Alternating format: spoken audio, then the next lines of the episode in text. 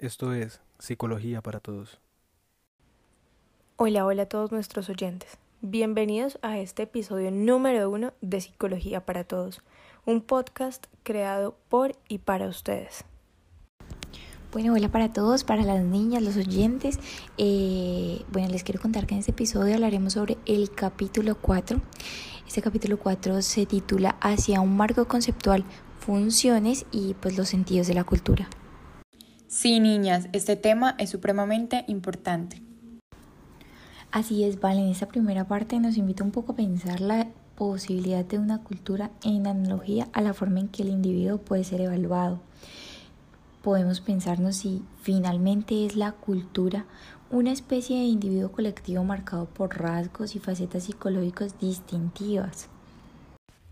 Bueno, en este escenario entra la psicología popular o comúnmente llamada folclórica, que se enfatiza más que todo en apadrinar todas esas posiciones clasistas, racistas y sexistas, esos conocimientos ya establecidos.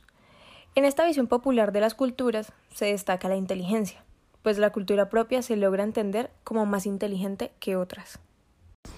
Si nos introducimos un poquito en lo que Freud eh, dice, para él la palabra cultura es ese cúmulo de operaciones y normas que finalmente distancian nuestra vida de nuestros antepasados, es esa diferenciación y que sirven a, a, dos fines específicamente. Primero, la protección del ser humano frente a la naturaleza y segundo, la regulación de los vínculos recíprocos que existen entre los hombres.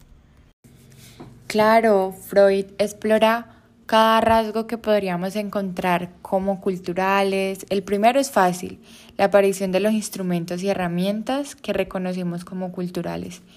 Por ejemplo, la domesticación del fuego, que finalmente llevaron a herramientas más avanzadas como los barcos, los aviones y las gafas.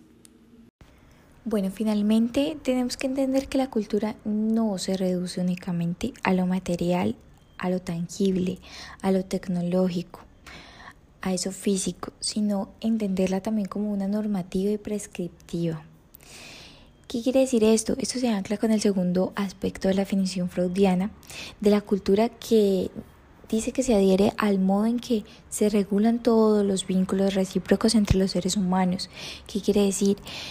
Que habla de las estructuras filiales y sobre esas estructuras filiales se construye ya el sistema normativo de la justicia, que es el que rige finalmente todas las, todas las interacciones que se producen en la sociedad. Bueno, niñas, pero en sí, ¿cuál será el primer constituyente de la cultura? ¿Ustedes qué dicen? ¿Será el entorno? No, Valen. La cultura se constituye desde la lengua, desde lo biológico. Es por eso que nosotros somos personas tan costumbristas con el poder de adaptación al entorno y la evolución. Bueno, y para ampliar un poquito más el tema, podemos hablar sobre la cultura en la infancia, que esta es como una forma clara que ninguna generación nueva parte de cero, sino que obviamente recibe de las generaciones anteriores, de las costumbres y de los aprendizajes.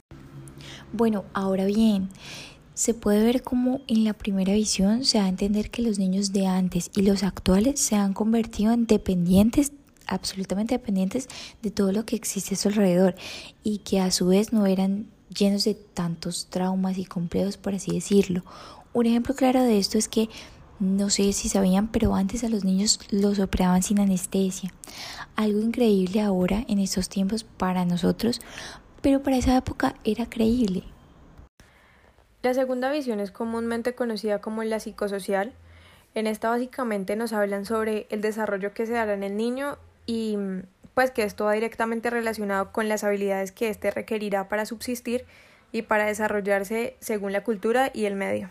Está súper interesante, Valen. Pero entonces, ¿eso tiene que ver con la crianza? Así es. Pero bueno, hagamos esto un poquito más fácil de entender para nuestros oyentes. Así que por favor pensemos en, en las zonas costeras de Colombia, puede ser. Vámonos a, al Chocó. Los niños que hacen parte de estos grupos afrocolombianos pertenecen a familias muy numerosas en la que la madre básicamente tiene que ocuparse de muchas cosas, pero una de ellas es del bebé. Pero cuando este bebé ya camina pasa al cuidado de sus hermanitos mayores y muy rápidamente el bebé que no tiene tiempo casi para ser niño, tiene que empezar a cuidar de sí mismo. Ya que pues la madre tiene que cuidar de los oficios de la casa y también debe ir a el colino, que es un huerto un poquito lejano. Básicamente por todas estas cosas que ella hace es que busca reforzar las piernas del bebé para que él pueda caminar solito. Y a partir de ese momento él deja de depender de la mamá y empieza a ser un poquito más independiente. ¿Quién lo diría? Porque en nuestro caso creo que nuestros papás nunca se preocuparon por hacer que camináramos rápido o que habláramos. Sí, tienes toda la razón, pero bueno, la cultura puede considerarse como colectivista. De esta manera no existe una concepción del niño como una individualidad cuyo desarrollo intelectual y o emocional hay que vigilar y propiciar, sino que el grupo, el mismo grupo se encarga de promover este desarrollo mediante los lazos sociales que se van tejiendo junto con las responsabilidades y los compromisos eh, dentro de su diario vivir. La tercera visión es la psicológica. Esta nos habla un poquito sobre el cambio en la crianza, eh, el paso de las costumbres a las explicaciones de los especialistas. Así es, chicas. Antes, pues la meta era como lograr la reproducción de lo mismo, es decir, pues criar a los hijos y a las hijas tal y como lo habían hecho las generaciones pasadas, pues porque se pensaba que de esta forma se podía asegurar la continuación de la cultura. Bueno, pero ahora la meta es la de innovar, no repetir los modelos tradicionales que, según las teorías, impiden el desarrollo pleno y, tranquilo de nuestras potencialidades, la libre expresión y pues todas esas creaciones de la personalidad propia de cada individuo. Pues niñas, realmente después de todas las discusiones entre si es mejor continuar con la cultura o hacer caso a los especialistas, los psicólogos del desarrollo se trazaron una meta que fue básicamente lograr que todos los niños en todos los rincones del mundo se volvieran lo más parecidos posibles a este sujeto puro de saber. Ok, ok, pero eso quiere decir que nos encerraron en un solo modelo. Bueno, vale, básicamente ya no había lugar para desarrollos acordes con las necesidades de cada medio y cada cultura, sino que se había encontrado el modelo de niño universal al que todos los niños y todas las niñas del mundo debían conformarse si querían ser exitosos Uy, pero es que yo siento que no pueden encerrarnos en un solo modelo de aprendizaje, porque es que para que alguien aprenda realmente, pues es necesario ver hacer, identificarse pues con los gestos, las actitudes, las emociones, con todo el sentir profundo que no está en los discursos, que los manuales no logran transmitir y pues que es lo que denominamos la tradición.